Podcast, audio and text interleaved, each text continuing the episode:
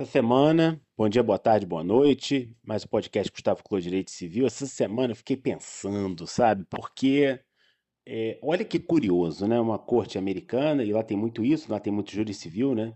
Uma corte de, de sucessões, né? De Trust and Wills, reconheceu a validade de um testamento deixado pela cantora Aretha Franklin num caderno, não é?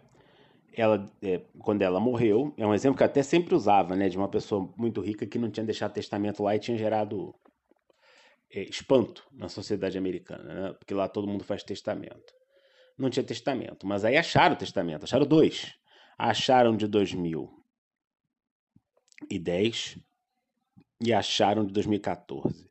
O de 2010 estava numa folha trancada na gaveta. 2014 era uma folha de um caderno com um monte de outras coisas escritas. E aí veio uma questão, né?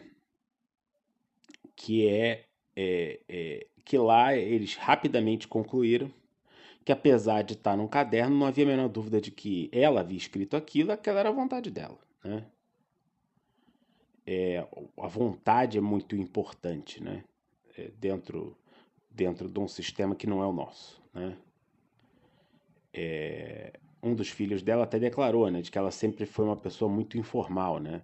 A frase dele é curiosa, né? Ele diz, né, que mamãe sempre tratou tudo no sofá, de negócios no sofá, tudo sempre foi no sofá e no sofá escreveu isso no caderno e lá deixou esse caderno, né? Entendeu? Então é, é uma questão bem, bem interessante, né? O de 2010 era mais formal e dividia os bens de maneira distinta também se discutiu se o de 14 revogava o de, de 10. Né? Não, essa discussão não posso entrar, porque é, eu não conheço as regras americanas. Aqui, um testamento para revogar o outro tem que fazê-lo expressamente. Né? O que eu sei sobre direito sucessório americano é que lá tem uma, uma lei federal, um Trust and Wills Act, que tem estado que aderiu e estado que não aderiu. Então, não sei se o estado dela aderiu ou não aderiu, a gente teria que abrir essa lei para ver efetivamente o que aplicar, né?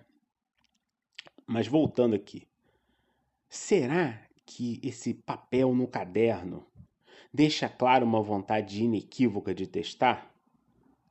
Ou é um draft, é uma, uma, uma ideia, um esboço, né? Aqui no Brasil, o Código Civil diz que o testamento hológrafo escrito à mão, mesmo sem testemunhas, poderá ser confirmado pelo juiz em circunstâncias excepcionais. Eu penso que aqui a gente confirmaria o de 2010, talvez não de 2014, porque o de 2010 ele estava feito e acabado.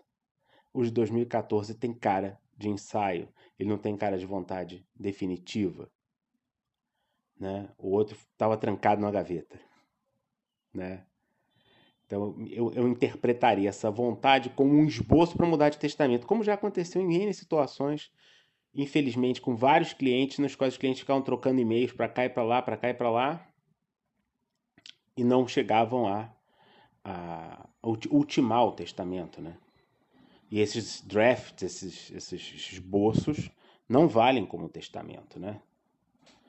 Então, a decisão do júri americano lá vai valer, mas pela lei brasileira, o juiz brasileiro aplicaria essa norma que eu, que eu, que eu, que eu descrevi aqui para você, e eu penso que nesse caso a gente ficaria não com o de 2014, mas com o de 2010. Eu não vi nenhuma imagem do de 2010. 2014 apareceram várias imagens na internet, realmente uma folha muito rabiscada. Né?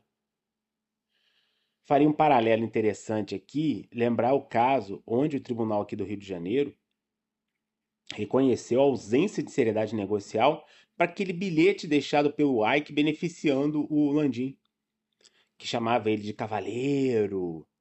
Parecia uma coisa feita até meio alcoolizado, né? Um documento assim meio desorganizado e tal. Falou, isso aqui não tem a seriedade de quem efetivamente está concedendo a participação societária, né? O documento não tinha a cara que o documento deveria ter.